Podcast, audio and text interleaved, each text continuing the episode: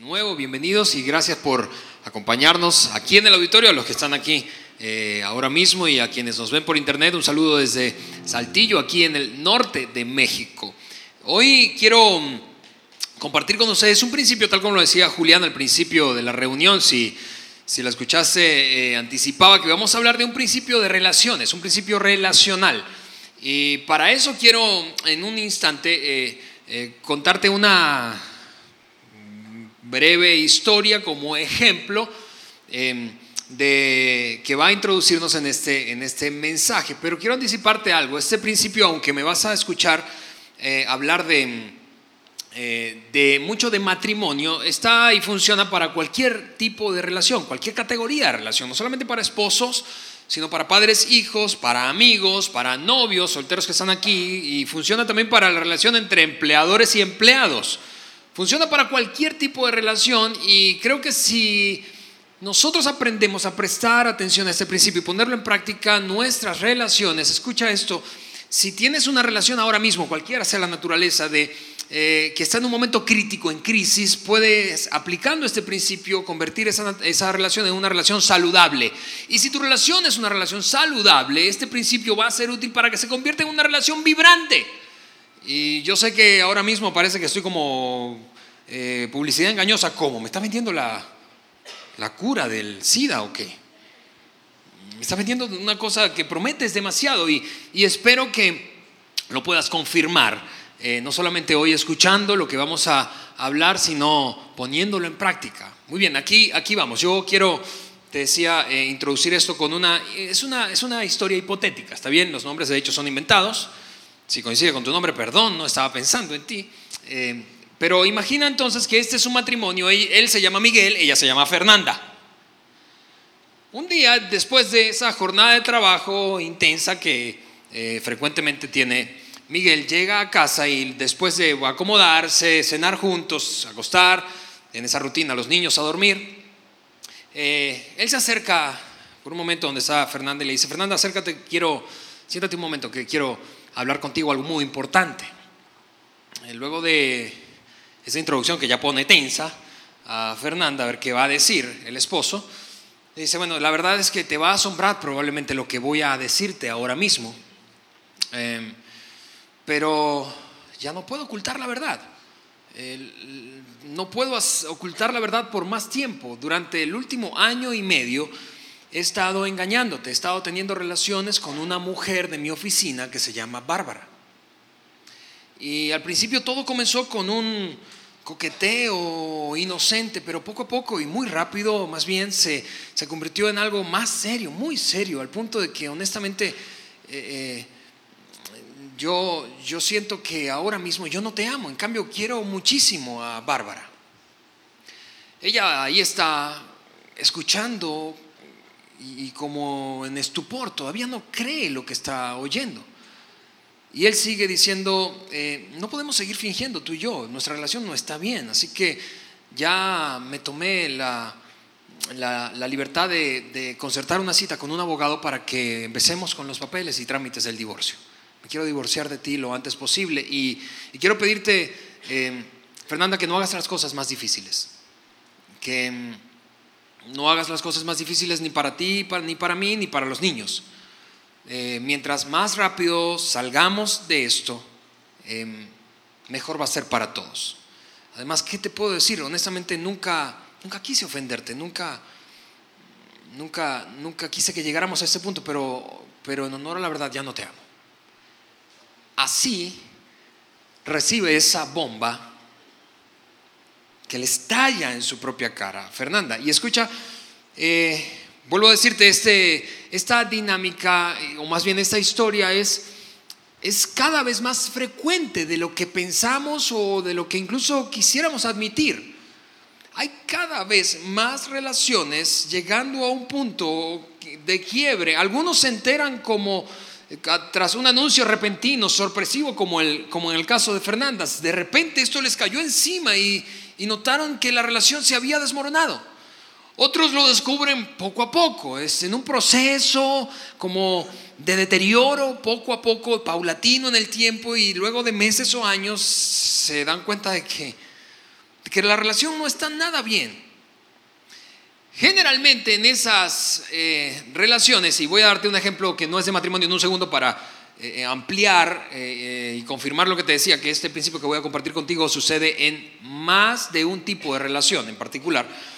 Pero generalmente en, esas, en esos escenarios en donde éste le suelta esa bomba a su esposa, ¿verdad? Y él, él evidentemente está distante, es, ahora mismo indiferente, quiere zafarse de la relación. Por otro lado, ella, si es que se enteró en ese momento, lo que está, eh, eh, la manera en que está reaccionando probablemente sea en, una de estas formas. Está pensando con ese, en principio aturdida, sorprendida por lo que está escuchando, luego quizá prorrumpe en llanto y, suelta un gemido, le dice, ¿qué? ¿Cómo llegamos a esto? ¿Qué puedo hacer para mejorar? Empieza entonces con, en, un, en un vaivén intentando a toda costa echar mano de lo que puede para sostener a aquel a su lado y no perderlo. Entonces empieza al principio, te repito, llorando con gemidos de súplicas, eh, eh, humillándose, diciéndole que, no, me dejes, ¿cómo vas a dejarnos? Quizá lo, lo, que hace es estrellarle, lanzarle un poco de, de, carga, de culpa a él. Le dice, ¿cómo nos vas a hacer esto a mí, a tus hijos? O quizá lo que hace es explotar en ira y furia descontrolada, diciéndole, ¿cómo te atreves a dejarme? Todas esas reacciones se da cuenta después de tenerlas, si fue una o varias, si fue en ese momento o en varias semanas o meses, que son inútiles, que incluso parecen producir el resultado opuesto a lo que ella espera. Ella está esperando que tras esa, esas reacciones emocionales y compulsivas, él reaccione también y diga, no, está bien, sí, es verdad, me arrepiento. Pero contrario a lo que ella espera, él cada vez se siente más atrapado y quiere zafarse cuanto antes de la relación. Pon pausa por un momento ese ejemplo de matrimonio y ahora piensa conmigo en la relación de padres-hijos. Piensa que aquí hay una pareja de padres que tienen a un hijo que está saliendo en el medio, ya no sé, tanto cambian ahora los criterios de edades y generacionales que no sé si es adolescente o joven, pero lo cierto es que tiene unos 17 o 18. Ellos han estado, luego de quizá un año y medio o dos, viendo cómo su hijo pues prácticamente está extraviado. Tiene una actitud rebelde, tiene una actitud desafiante constantemente contra ellos. Pareciera que su meta personal es, es desautorizarles y tomar el rumbo contrario a lo que cada cosa que ellos dicen. Desobedece, los desafía, los engaña, los manipula y, luego de que ellos eh, transcurre ese tiempo, año y medio, quizá dos años en ese estrés, se preguntan, ¿qué hicimos mal? ¿Qué hicimos mal? Hace dos años este era un, bebé para nosotros, hacía prácticamente todo lo que le pedíamos, se portaba súper bien y de repente ahora no sabemos quién es, lo desconocemos. Ellos han intentado igual que Fernanda un montón de estrategias al notar que a su hijo parece no importarle lo que piensen sus padres. Es más, él está disfrutando de algo como, mira, la vida se trata de mí, solo de mí, y lo que ocurre en mi casa y mi relación con, mis padres es una especie de hotel. Aquí yo vengo, duermo, no pago nada, ¿verdad? Tengo comida caliente, servicio de lavandería, y de paso me dan lana para hacer lo que me da, lo que me da la gana. Y es indiferente, parece no importarle lo que sufren sus padres. Ellos han intentado de todo. De ese lado están entonces, a veces la mamá llorando, metiéndole un poquito de carga emocional y lo intenta manipular un poco, aunque no sea su intención. Pero ella le dice, ¿cómo puedes hacernos esto? Todo lo que te hemos dado. Te hemos dado absolutamente todo lo que nos has pedido, no te ha faltado nada. Te hemos puesto a estudiar en las mejores eh, eh, escuelas, en las mejores universidades y mira cómo nos respondes. Luego, eh, escúchame, lo he visto, nadie me lo ha contado, lo he visto con mis ojos. Hombres que de casi dos metros están impotentes ante un Estamos en México, quienes nos ven por internet. Escuincle. Llorando de frustración. A solas no se lo demuestran porque no es como la mamá. El tipo se la aguanta y llora a solas en mi oficina frente a mí. Golpea la, la mesa, el escritorio de mi oficina diciendo: ¿Cómo me puede dominar un niño? Él explota en ira, a veces lo golpea. Escucha, está golpeando a un chico. Eh, si él mide dos metros, yo he visto que está golpeando a un chico de 1,90. Yo digo, ¿cómo eso va a ser aquí una pelea? Han agotado toda técnica posible, toda reacción emocional posible.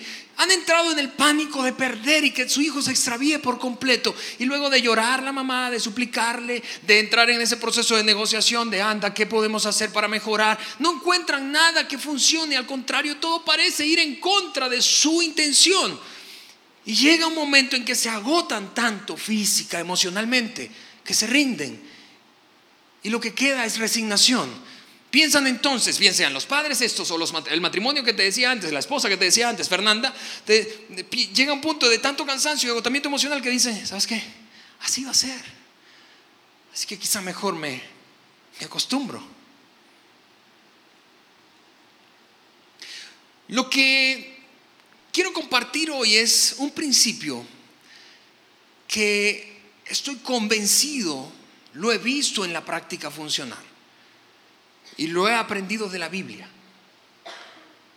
Un principio que si aplicado a cualquier, de, cualquier relación en crisis o cualquier relación saludable, puede hacer que esa relación mejore de esta dinámica en donde uno parece ser el indiferente, el que no le importa nada, el fuerte, que parece que comunica tanta seguridad que dice, ¿sabes qué? Yo te amo, pero no te necesito.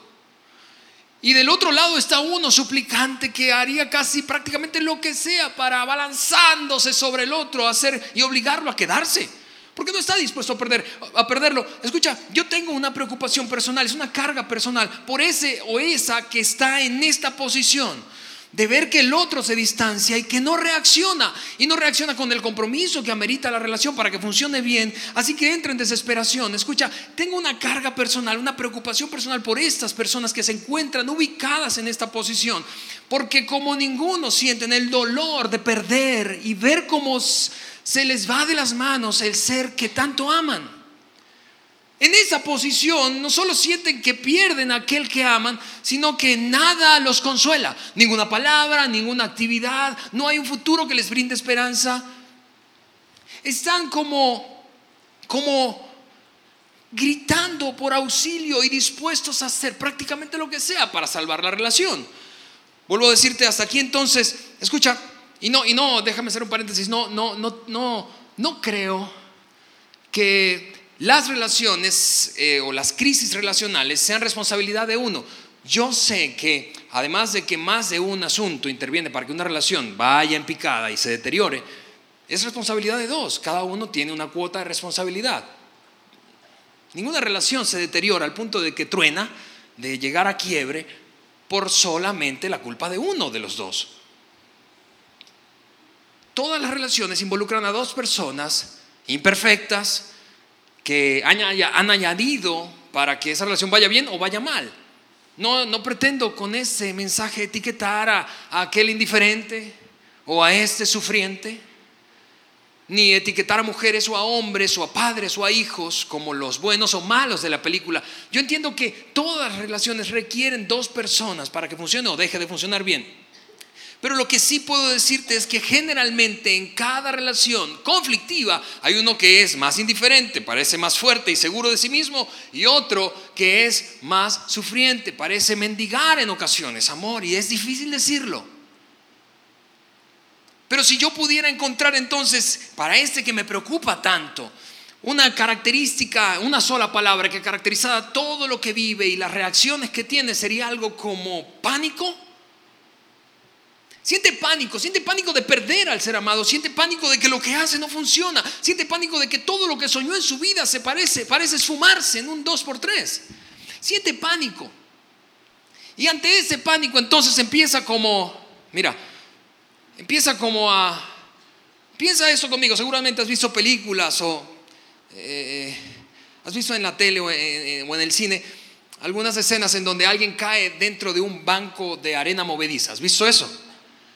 La reacción natural de quien cae en un banco de arena movediza es, es, moverse descontroladamente, como intentar nadar, impulsarse con los pies para salir, pero contrario a lo que cree que va a ocurrir, se hunde más y hay cada vez menos esperanzas de que salga con vida de esa situación. Lo mismo ocurre cuando alguien que nota que su cónyuge, su hijo, su amigo, su socio se distancia y es indiferente a la relación y no tiene el compromiso que requiere la relación para que funcione bien, cuando siente eso entonces se desespera y se le abalanza sobre el cuello para mantenerlo aquí a mi lado porque no estoy dispuesto a perder.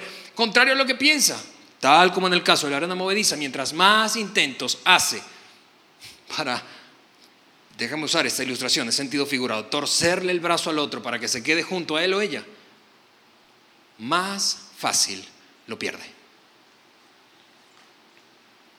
Y he visto muchísimo esto, muchísimo. He visto gente que se ha, mira, ha llegado a extremos, a extremos de, de perder toda dignidad. Yo he visto, por ejemplo, mujeres en un matrimonio permitir que después de agotar todos estos recursos, te repito, de ira, de manipulación, de culpa, de, agotamiento emocional, he visto que ya llega un punto de resignarse tanto y de humillarse tanto que dicen, le dicen al esposo infiel, está bien, ten a tu amante, pero no te vayas. He visto mujeres decir, ¿sabes qué? Está bien, trae a los hijos de tu familia paralela a nuestras vacaciones familiares. He visto eso con mis ojos. Y por eso tengo una carga tan profunda por la gente que está ubicada en esa posición, porque sin saberlo está saboteando su relación y cualquier probabilidad que haya de restauración la está destruyendo. Por eso quiero compartir contigo un principio hoy que ayuda a esas personas que notan que aquel se distancia y es indiferente a salir de ese asunto. El deterioro de una relación, escúchame, no es de la noche a la mañana. Voy a darte otro, eh, eh, utilizando a Fernanda y a Miguel del ejemplo anterior, piensa conmigo en esto. La cosa no comienza con esa conversación, comienza en la mente, con pensamientos.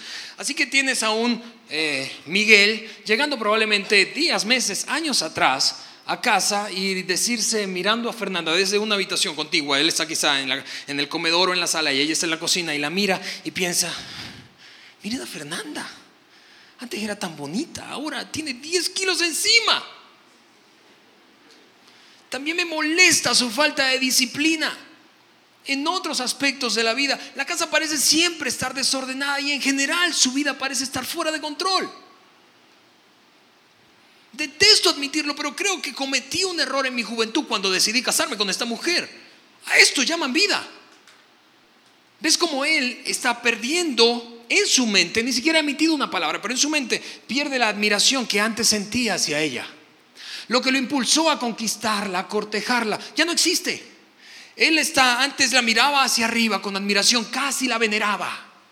Ahora la mira hacia abajo con desprecio y piensa, estoy atrapado en esta situación. Por su parte, si volteamos la moneda, no tienes que ser siempre Miguel. Ahora piensa en lo que está pensando quizá Fernanda. Fernanda, luego de aquella jornada de trabajo, el tipo llegó, comieron juntos la rutina de los niños y él luego, como de costumbre de ver tele, se echó en el sofá, frente a la tele con el control remoto y se quedó dormido con la boca abierta. Le sale la, la saliva, baba por acá. Y ella piensa, ya cuando son, no sé, 11 de la noche, se sale, escucha la tele todavía y sale y dice, piensa, ella no dice nada, piensa, ahí está otra vez echado, con la boca abierta. ¿Cómo, cómo llegamos a esto? ¿Qué, ¿Cómo pudo ser posible que este hombre que antes me hacía llegar hasta el éxtasis con las conversaciones que teníamos, ahora esté tan cansado que llega y sea tan aburrido que llega y no puedo tener ni siquiera una conversación interesante con él? Míralo ahí otra vez con la boca abierta, se le está cayendo el pelo. Cualquier parecido con la realidad es pura coincidencia. Se le está cayendo el pelo ¿Cómo no me puedo imaginar el resto de mi vida con este hombre que envejece tan rápido? Piensa, sus amigos ya no lo respetan. No ha tenido una, una, un ascenso, una promoción en su trabajo desde hace cinco años y lo peor es que me está arrastrando con él a ese precipicio. ¿Te das cuenta que el deterioro comienza en la, en la cabeza del otro? Que antes lo que miraba con admiración ahora lo mira con desprecio. Muy bien, quiero compartirte un principio que estoy convencido de que si lo introduces en tus relaciones, puede cambiar la dinámica de una relación en crisis a una relación saludable. Y si tienes una relación saludable, de una relación saludable a una relación vibrante. Ese principio yo lo llamo firmeza amorosa. Y escúchame, para ilustrarlo voy a usar un pasaje bíblico que creo, luego de eh, esta semana estuve pensando qué pasaje bíblico utilizar y luego de compartir con un amigo eh, el tema que quería enseñar hoy, eh, encontré un pasaje que creo que es el mejor que ilustra este asunto de la firmeza amorosa. Hasta ahora te he dicho en las relaciones, en los conflictos relacionales, típicamente hay un indiferente que parece que estar tan seguro que tiene el otro así comiendo en la mano y ese entra en pánico y se la balanza intentando compulsivamente hacer todo lo que está en sus manos para no perderle. Pero eso pocas veces tiene resultados. Al contrario, funciona al revés, lo aleja más. El principio que te digo de firmeza amorosa está en un pasaje, en un pequeño fragmento de una carta escrita por un hombre llamado Pablo a un grupo de personas que vivían en una ciudad griega esa ciudad era conocida con el nombre de Corinto. Y en su primera carta, él escribió dos cartas, en su primera carta él empieza a dar instrucciones, recomendaciones de cómo, de algunos principios relacionales, hablando de relaciones vitales, las relaciones más cercanas que tú y yo tenemos. Él pensaba, voy a darle algunas recomendaciones de cómo deben relacionarse padres, hijos, hijos, padres, esposos, esposas. Y llegado el momento de hablar del matrimonio, eso es lo que escribió. Primera carta de Corintios capítulo 7, verso 15. Escucha, lee eso conmigo en pantalla.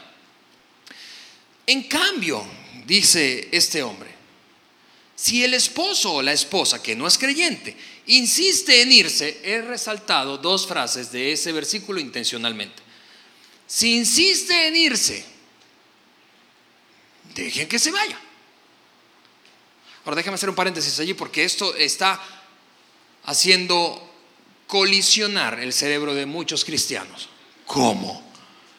la Biblia promueve la separación y el divorcio.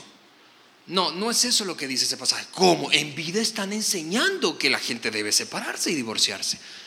No, no es ese el, el espíritu de este pasaje y recomendación de Pablo.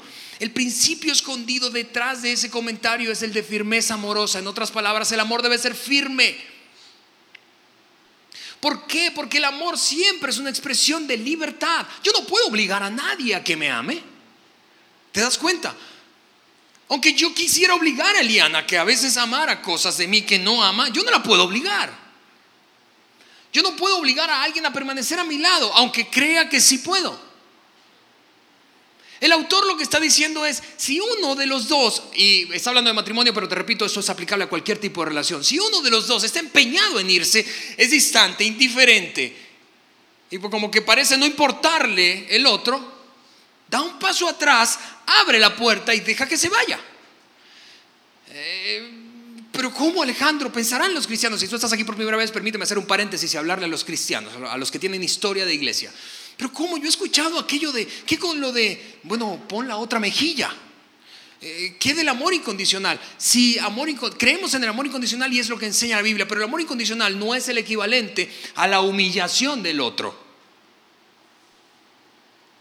Porque el amar siempre es un acto de libertad. Así que él continúa diciendo, en esos casos, en los que él, se vaya, el cónyuge se vaya, el indiferente se vaya, el cónyuge cristiano ya no está, esa es otra frase que subrayé intencionalmente, sujeto a servidumbre.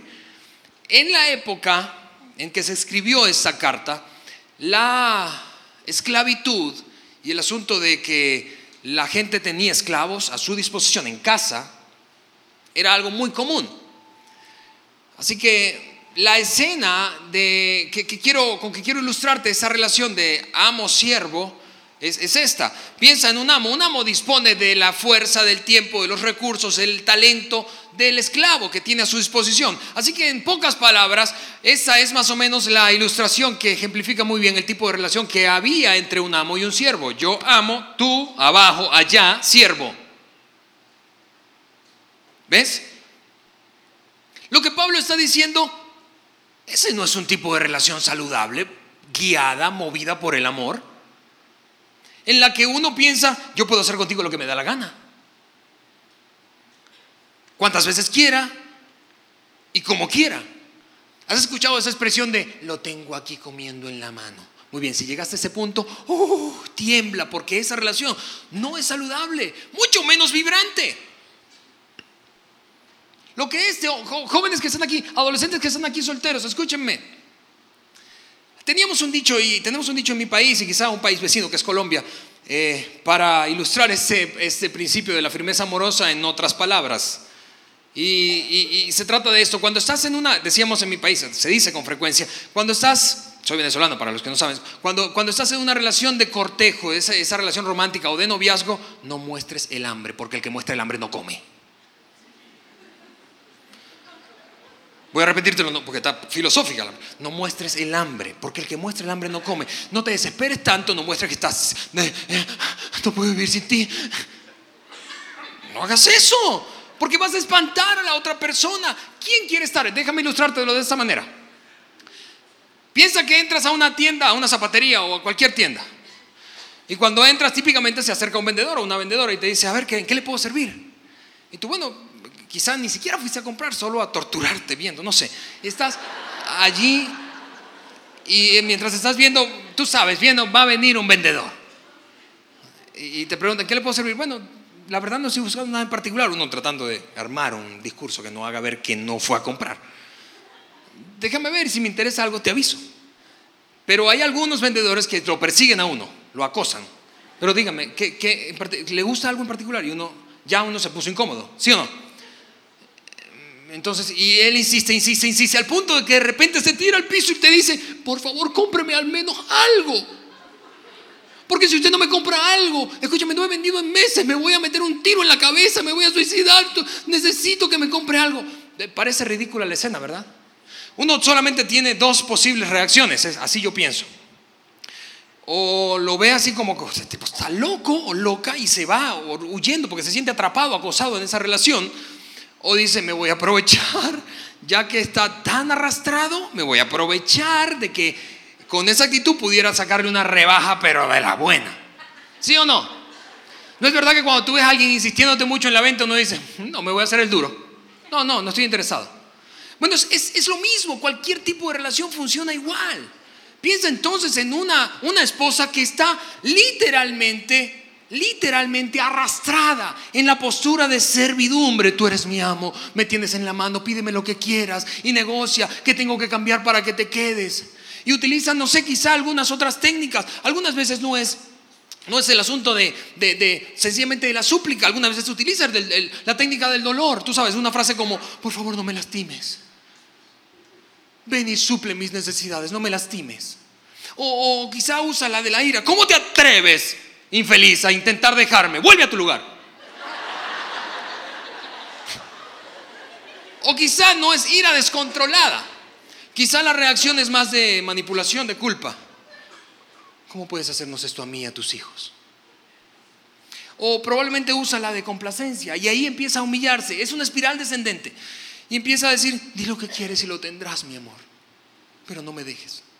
O no me importa lo que hagas. Es el tipo de actitud que te decía de, las que he visto en matrimonios. No importa, trae a tu amante.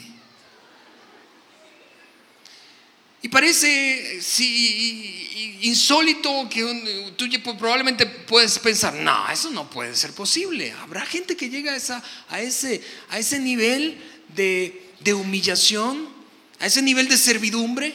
¿Ves con claridad lo que está diciendo este hombre llamado Pablo?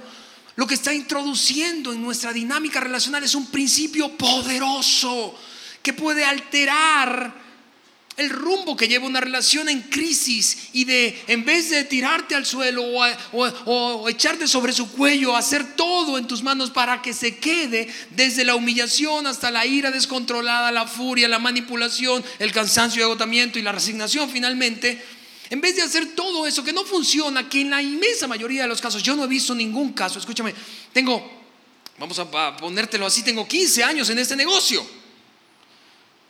De atender gente, de acompañar a gente en crisis, no he visto ni una vez que esas técnicas de ira, de control, de manipulación, de humillación, de dolor, de complacencia funcionen para retener al que se quiere ir. Porque el que se quiere ir se siente atrapado. Es como cuando vas a esa, tienda y, el vendedor te persigue, te persigue, te persigue y tú dices, no, me voy. Es lo que ocurre siempre, déjame para no ser absoluto, en la inmensa mayoría de los casos. Ese principio que introduce Pablo para que una relación pase de crítica a saludable o para que una relación de saludable pase a vibrante. Es, y déjame ilustrártelo de esa manera. Piensa y recuerda conmigo si estás casado los días en que cortejabas a tu novia intentabas conquistarla y tú estabas en ese, mujer estaba siendo cortejada por él, a los chavos, adolescentes que están aquí o que nos ven por internet, no hace falta que te traslades a ninguna época, estás en esa etapa. Así que estás, eh, ¿qué, hace, o qué hacía vibrante esa relación? El hecho de que había como una especie de, juego, de tensión, de, de mostrar el hambre, pero no tanto. De llamar, pero no llamar dos veces seguidas. De dosificar la cantidad de mensajes de texto que envías o de WhatsApps. ¿Sí? Porque imagínate, chicos que están aquí, solteros, si tú envías 20 mensajes de WhatsApp en un día, quiero decirte, estás a punto si es que ya no perdiste la oportunidad con esa muchacha. Porque nadie, nadie se interesa en alguien que está arrastrado. Y es una frase que usábamos Eliana y yo para guiar a muchachos mientras estuvimos como pastores de jóvenes en Venezuela durante ocho años. Muchas veces le decíamos a chicos que estaban en esa etapa de noviazgo, cortejo, escúchame, escúchame, escúchame, no te arrastres, no te arrastres. ¿Por qué es tan importante este principio? Mira, porque la frase que te voy a decir es muy poderosa. Porque la admiración siempre precede al amor. Voy a repetírtelo. La admiración siempre precede al amor. En otras palabras, aquello a lo que valoramos, eso que veneramos, a lo que les damos alta importancia en nuestra vida, a eso terminamos volcándonos y amando. Lo contrario también es cierto. El desprecio hace que el amor se esfume, el menosprecio, eso de mirar hacia abajo. ¿Te das cuenta por qué Pablo decía, hey, no estás sujeto a servidumbre? No tienes por qué arrastrarte, no tienes por qué mendigar amor, no tienes por qué suplicar que otro se quede allí contigo. Imagínense amigos aquí, piensa ya no en una relación matrimonial ni en una relación de noviazgo, cortejo, piensa en una relación de amistad. Piensas que te sentirías bien en una relación en donde tú, esa persona, que es un amigo o una amiga, constantemente te preguntara, dime quién es tu mejor amigo. Pero dime, anda, dime. Pero dime, ¿quién es tu mejor? No se siente perseguido, ¿no es verdad? Esa es la característica de las relaciones que van en crisis y decadencia. Uno se siente atrapado y llega a pensar, yo no, en verdad, yo no, yo no quiero estar en una relación en donde yo me sienta obligado a estar. ¿Qué hacía de las relaciones románticas de noviazgo, de cortejo tan vibrantes que había esa tensión, vuelvo a decirte, una especie de juego de ping-pong? Uno enviaba una pelotita y esperaba que se regresara. Y si no se regresaba, uno se ponía nervioso.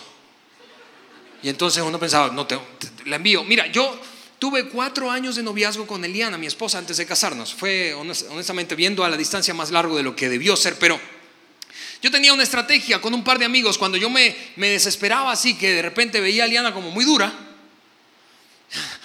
me ponía yo ansioso. Estaba a punto de reaccionar así, compulsivamente. Entonces yo levantaba el teléfono y le decía a un amigo mío, a cualquiera de los dos, si no encontraba uno, por eso tenía dos. Si no encontraba uno, llamaba al otro. Le decía, estoy a punto de llamarla. Dime, dime qué hago. Y él me preguntaba, siempre me preguntaba esto, ¿cuántas veces la has llamado esta semana? Cuatro. No la llames. No, pero es que no me ha llamado. No la llames. Pero, y tú sabes, pero es que no me ha llamado. Si la llamas, la vas a perder. Eso hacía de la relación algo tan interesante, tan, vibrante. Eso me impulsaba hacia ella. Eso me hacía, bueno, poner, hacerme el duro de vez en cuando y ella entonces se acercaba. Y luego cuando ella se hacía dura, yo me acercaba. Escúchame, es un juego, una dinámica que hace de las relaciones relaciones saludables y vibrantes. Lo mismo funciona en el matrimonio, porque tú puedes pensar, pero ahora Alejandro, estando casado, la cosa no es así. Bueno, lo cierto es que sí, ¿verdad? Vives en otra etapa de la vida, pero la dinámica relacional sigue siendo la misma. ¿Por qué crees que Miguel se llega a decirle a Fernanda, ¿sabes qué? Ah, la verdad no me siento atraído por ti, no quiero estar contigo, divorciémonos ya. ¿Y qué hace atractivo al otro? La fruta prohibida, eso que no puedo tener. Eso que de repente se, me, se me hace difícil, se me dificulta. ¿Ves cómo funciona una, aquello que nos atrae siempre está marcado por la admiración. Tú y yo perseguimos, amamos lo que admiramos. Este principio relacional de Pablo, que es sencillo, pero yo sé que es, arriesgado. Escúchame, alguna una persona por ahí después de una de las reuniones más temprano me dijo, oye, eso, ese tema, al terminar me dijo, ese tema está, está como arriesgado, Alejandro. Sí, porque la verdad no estoy diciéndote divórciate, no estoy diciéndote sepárate, estoy diciéndote el amor debe ser firme el amor es un acto de libertad. No puedes obligar a nadie haciendo, no importa lo que hagas, no puedes obligar al otro a permanecer a tu lado. En cambio, puedes optar por la decisión de decirle, ¿sabes qué? Yo te amo. Y me encantaría, sueño con pasar el resto de mi vida a tu lado. Pero al mismo tiempo quiero decirte que puedo vivir sin ti. ¿Puedes pensar por un instante en Fernanda reaccionando, la del ejemplo al principio, reaccionando de esa forma? Cuando ese hombre de repente dice, ¿sabes qué? Hay una que me interesa más. Y ella de este lado, en vez de prorrumpir en llanto, en suplicarle, en hacer todo eso que decíamos antes, dice algo como, mira, ¿sabes qué? Eso que me está diciendo me duele muchísimo. Y me duele mucho porque yo te amo. Porque yo veo mi futuro y lo veo a tu lado. Sin embargo, no voy a obligarte a estar a mi lado y no puedo prestarme a que estés conmigo y con otra. Así que adelante, vete. La historia es otra de este lado y la sensación que se produce en ese hombre infiel es diferente. A ver, a ver, a ver, a ver como que no la tenía tanto como aquí, ¿verdad? Ah, bueno, y él se va, quizá lo, lo más barato que le va a salir es que él se va pensando, ¿será que valdrá la pena dejar a esta mujer por aquella? ¿Te das cuenta? En vez de que los padres, eh, la mamá llore y le suplique, el papá golpee o le grite al hijo que está descarriado, en vez de, entrar en todo ese ciclo, que lo que ocurra más bien sea una conversación de, de los padres hacia su hijo diciéndole, ¿sabes qué? Alex, te amamos y queremos seguirte brindando nuestro apoyo y cobijo. Pero de esa manera, con los comportamientos que tienes, no podremos. Queremos, pero no podremos. Así que es tu decisión. Si quieres continuar viviendo de la manera en que lo haces, hazlo, pero fuera de casa. ¿Te das cuenta cómo se genera una crisis motivada por el amor? Porque ¿qué es amar? Amar es procurar, perseguir el bien más elevado para aquella persona a la que amo. Eso es amor. A veces amar a alguien significa generar una pequeña crisis. A veces amar a alguien significa comunicar precisamente ese mensaje de te amo, pero la verdad es que puedo vivir sin ti. Déjame saber si quieres vivir a mi lado. Uh, es diferente. Así que quiero terminar diciéndote eh, eh, eh, solo, solo esto y tiene que ver con ese tema del amor, pero lamentablemente muchas personas son motivadas, movidas, no por amor cuando tienen esos comportamientos, sino por temor. En honor a la verdad, lo que los mueve es el temor, el, temor a perder, sienten pánico por perder a aquella persona. Sienten temor a quedarse solos, sienten temor a enfrentar lo desconocido, sienten temor a que, y si, mira, mujeres solteras que han avanzado en edad y siguen solteras, escucha, este mensaje es para ti. No muestres el hambre, porque el que muestra el hambre no come.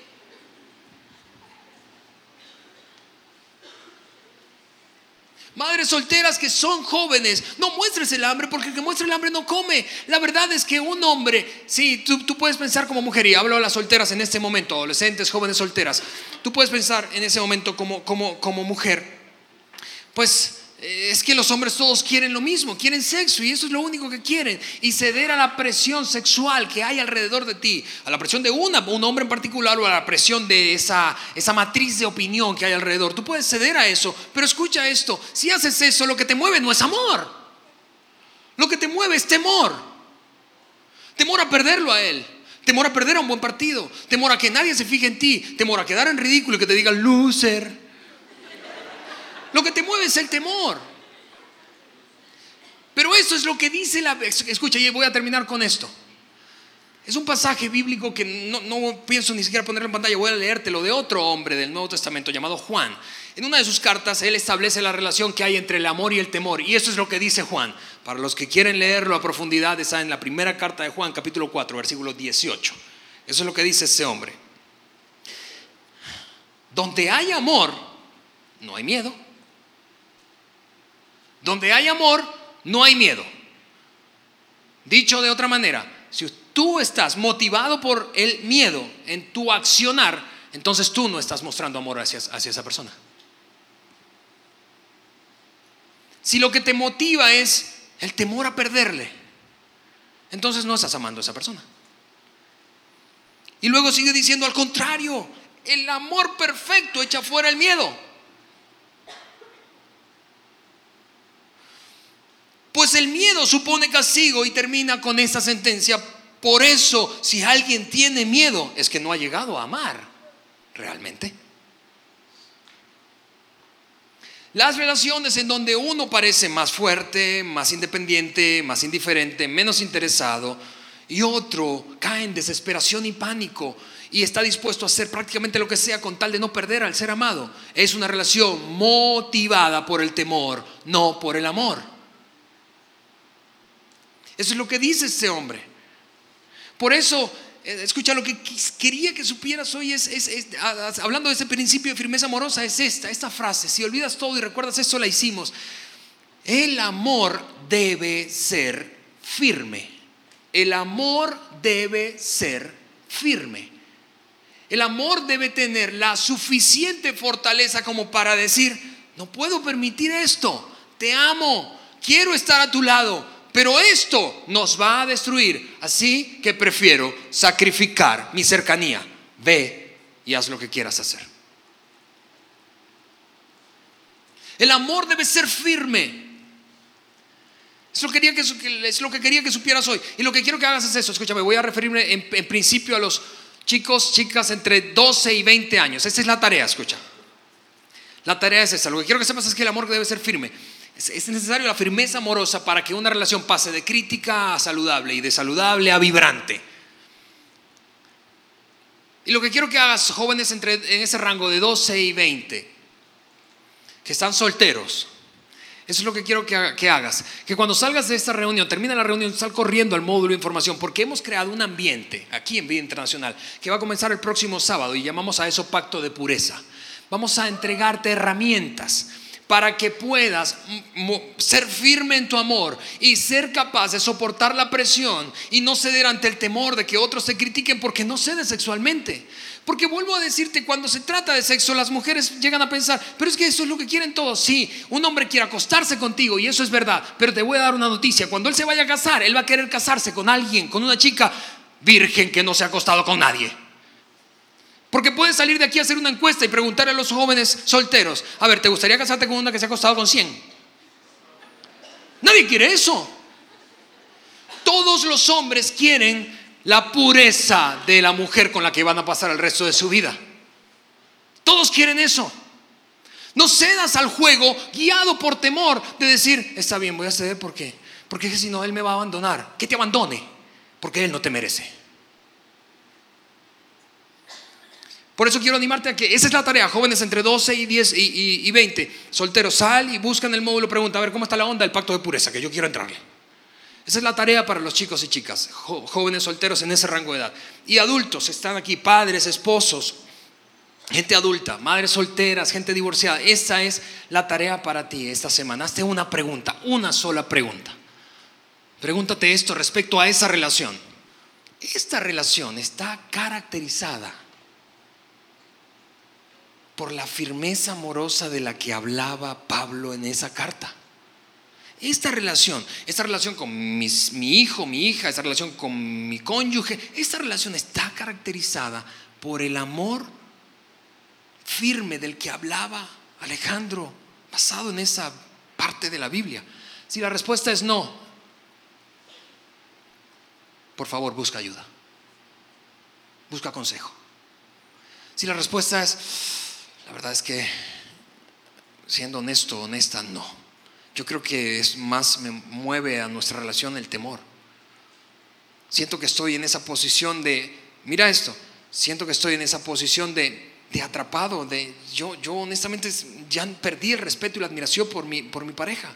O siento que lo pierdo y tengo que hacer lo que sea para retenerlo. Si la respuesta es mi relación no es como lo plantea ese hombre llamado Pablo, sal corriendo a pedir ayuda. Hay un equipo aquí en Vía Internacional de Consejeros de algo que llamamos la red de apoyo. Estamos allí para servirte, pero no tiene que ser aquí. Busca ayuda en algún amigo o amiga de tu mismo sexo, maduro emocionalmente. Busca, busca ayuda en un terapeuta. Busca ayuda. Porque lo que tienes no es una relación basada en amor, porque recuerda, el amor es una expresión de libertad. No puedes obligar a nadie a estar contigo. Por eso Pablo decía entonces, mira, si insiste en irse, deja que se vaya y deja de arrastrarte. Porque has perdido la dignidad de esa forma. Y, por eso es que yo te decía hace un momento, es que yo sé que este mensaje es así como medio peligroso. Algunos me van a odiar después de esto. Mira lo que hiciste. Con mi relación. Hasta ahora esta se reveló. Sí, pero en el fondo debo decirte a ti, a ti que estás en esa postura de, de, de, de pues, ¿sabes qué? No te necesito. De atrapado, déjame decirte que lo que realmente necesitas, aunque no lo sabes, es esa dinámica de amor firme, de experimentar admiración, luego perseguir, luego un rato no, y ese juego y ese vaivén, porque todas las relaciones saludables y vibrantes que conozco son así. Así que, ¿qué te parece si oramos ahorita mismo para decirle, Señor, ayúdanos a ser firmes en nuestras relaciones? Porque el amor debe ser firme. Cierra tus ojos allí donde estás. Señor, te damos gracias esta tarde porque qué práctica es la Biblia, Dios mío. Y probablemente nunca hubiese pensado encontrar una recomendación tan práctica, pero tan profunda y con tanto potencial de cambiar mis relaciones vitales de una situación de crisis y problemas a una relación saludable y de allí a una relación vibrante. Danos el valor, Señor, de hacernos esta pregunta. ¿Qué es lo que caracteriza nuestras relaciones vitales? la firmeza amorosa o el temor. Y danos el coraje de buscar ayuda si la respuesta es que lo que nos mueve es el temor. En el nombre de Jesús. Amén.